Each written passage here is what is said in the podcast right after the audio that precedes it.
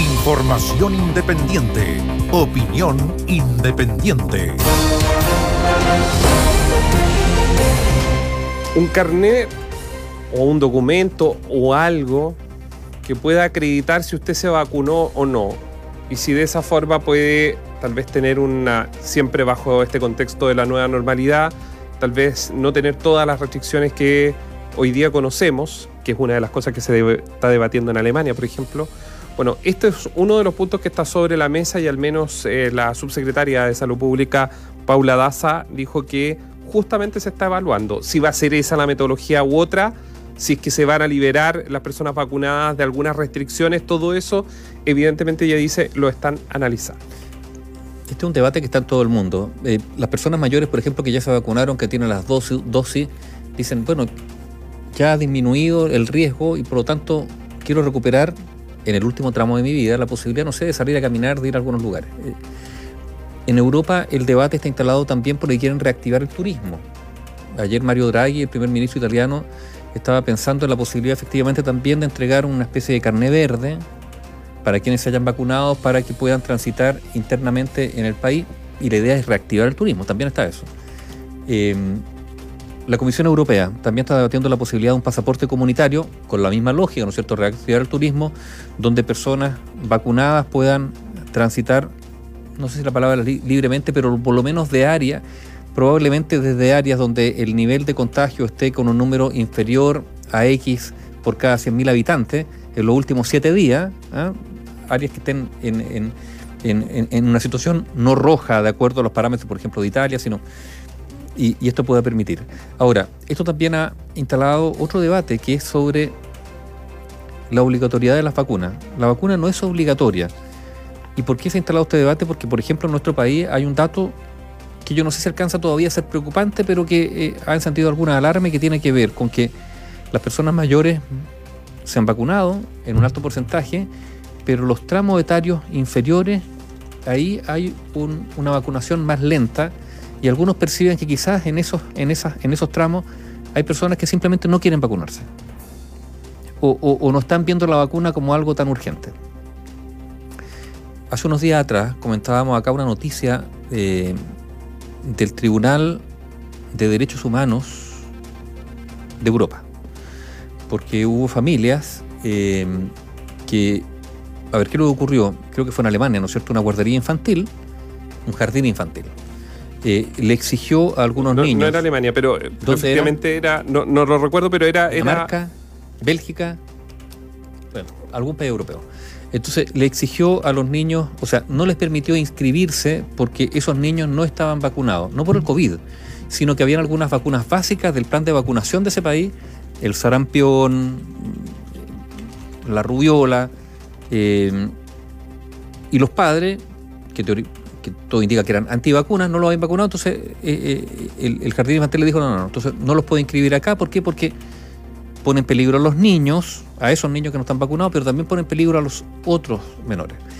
Estas familias apelaron ante el Tribunal de Derechos Humanos de, la Comisión Europea y ¿qué fue lo que ocurrió? El tribunal determinó que era lícito, por lo menos con esas vacunas de los menores, exigir que fuese obligatoria esa exigencia. Y se ha abierto un debate porque uno dice, ah, bueno, entonces el próximo paso es que de aquí a un tiempo también puedan exigirse obligatoriamente otras vacunas para algunos trámites. No es que te, la tengas que poner obligatoriamente, sino que si quieres viajar, por ejemplo, de un país a otro, vas a tener que estar vacunado por el COVID. Algunos lo plantearon así. Se abren espacios de debates muy, muy interesantes. Y probablemente hoy día, en esta materia, eh, una de las grandes noticias es lo que ha señalado el gobierno de Estados Unidos. Eh, el gobierno de Estados Unidos ha manifestado hoy día que va a apoyar la propuesta que varios países han presentado en la Organización Mundial del Comercio para suspender temporalmente la propiedad intelectual de las vacunas. Esto va a ser fruto de gran debate porque las empresas farmacéuticas, que es lo que dicen? Que la propiedad intelectual es muy relevante porque permite, bueno, que haya ingresos para la farmacéutica y ese ingreso es el que permite eh, que finalmente puedan seguirse realizando eh, bueno, programas de investigación que son de hecho muy muy caros. Vacuna obligatoria o no, el tema está acá. Posibilidad de que haya, no sé, un pasaporte, un carnet sanitario que te permite eh, rebajar las medidas de restricción si estás vacunado. Bueno, todo eso Ahora, será tema de, de debate en los próximos Este, días. este es un debate que viene. La subsecretaria Paula Daza lo que mencionó eh, durante esta jornada eh, a Radio Universo, lo que dice Paula Daza básicamente es un trabajo que estamos conversando con los expertos y apunta a lo que tú mencionabas, Nivaldo, sobre los adultos mayores y la necesidad de que estos adultos mayores, dice, estamos haciendo un análisis para ver cuáles son las libertades que podrían darse, al menos partir por los grupos mayores del punto de vista de la vacunación. A ellos darles alguna flexibilidad, por ejemplo, salir, tal vez ir a una reunión. Por ejemplo, que no haya un aforo, eh, eh, que haya un aforo un poco mayor, digamos, en caso de reuniones eh, donde familiares, están las personas con donde están las personas vacunadas. Ya, pero si uno se va a medios europeos, el mismo diario El Mundo, dice, los expertos renuncian a la inmunidad de rebaño. Porque finalmente la vacuna lo que se busca fortalecer es una inmunidad de rebaño. Y aquí se pone un tema sobre la mesa, región de Magallanes. Con un alto número de personas vacunadas, sin embargo, no da tregua el COVID-19 o la COVID-19 en esa zona del país.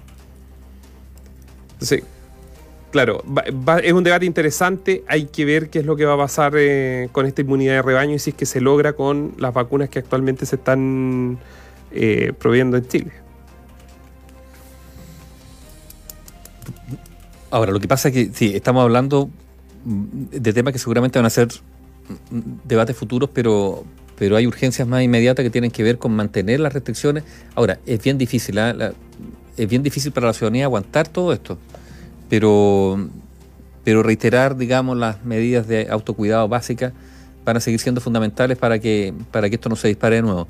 Recordemos que hay elecciones. República Checa era. República Checa. Ya.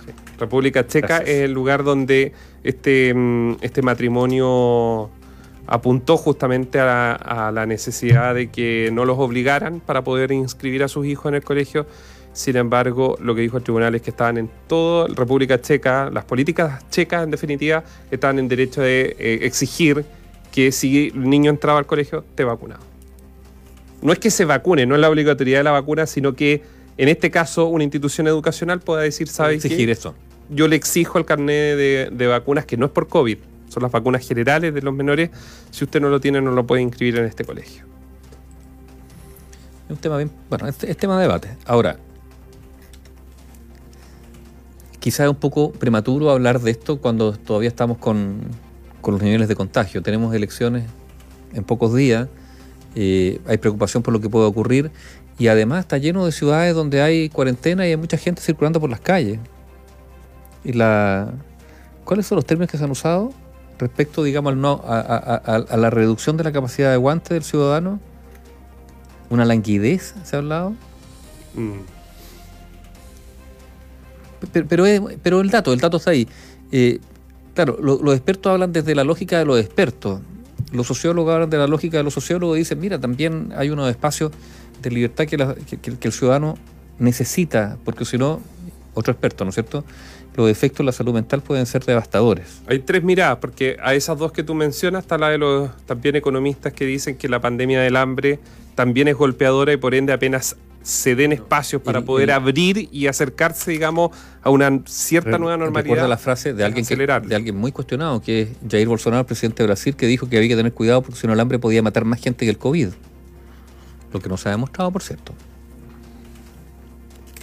No se ha demostrado, pero la- el panorama, al menos en Brasil, es bastante, bastante complejo. Pero este es un debate que viene, va a ser interesante eh, reflexionar al respecto y conocer también todos los detalles de lo que aquí Bueno. va, va a ocurrir. El, el efecto económico ya está más que claro. En ese contexto también está el debate nacional. Ayer algo hablamos respecto al tema de los mínimos comunes. ¿Qué es lo que son los mínimos comunes que está debatiendo el Congreso con el gobierno?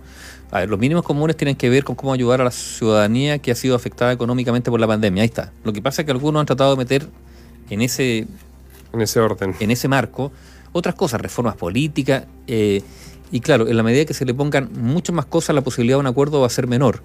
Y por eso quienes han empujado esto de los acuerdos, de los mínimos comunes, no acuerdos, los mínimos comunes, están tratando de acotarlo, de que esto no se amplíe, porque si no, la posibilidad de un acuerdo efectivamente podría simplemente desaparecer.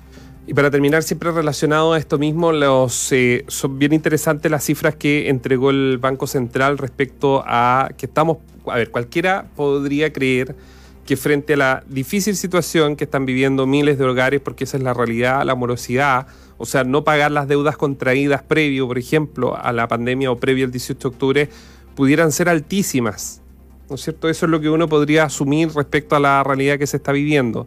Sin embargo, lo que dice el Banco Central es que es, eh, a ver, que es a niveles históricos es el más bajo, o sea, las personas, ya sea con el 10% o con los recursos que ha entregado o ha colocado el Estado, muchos lo que han hecho es pagar deuda.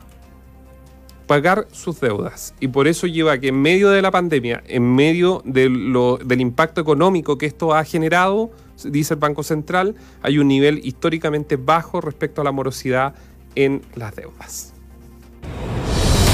Información plural, opinión independiente.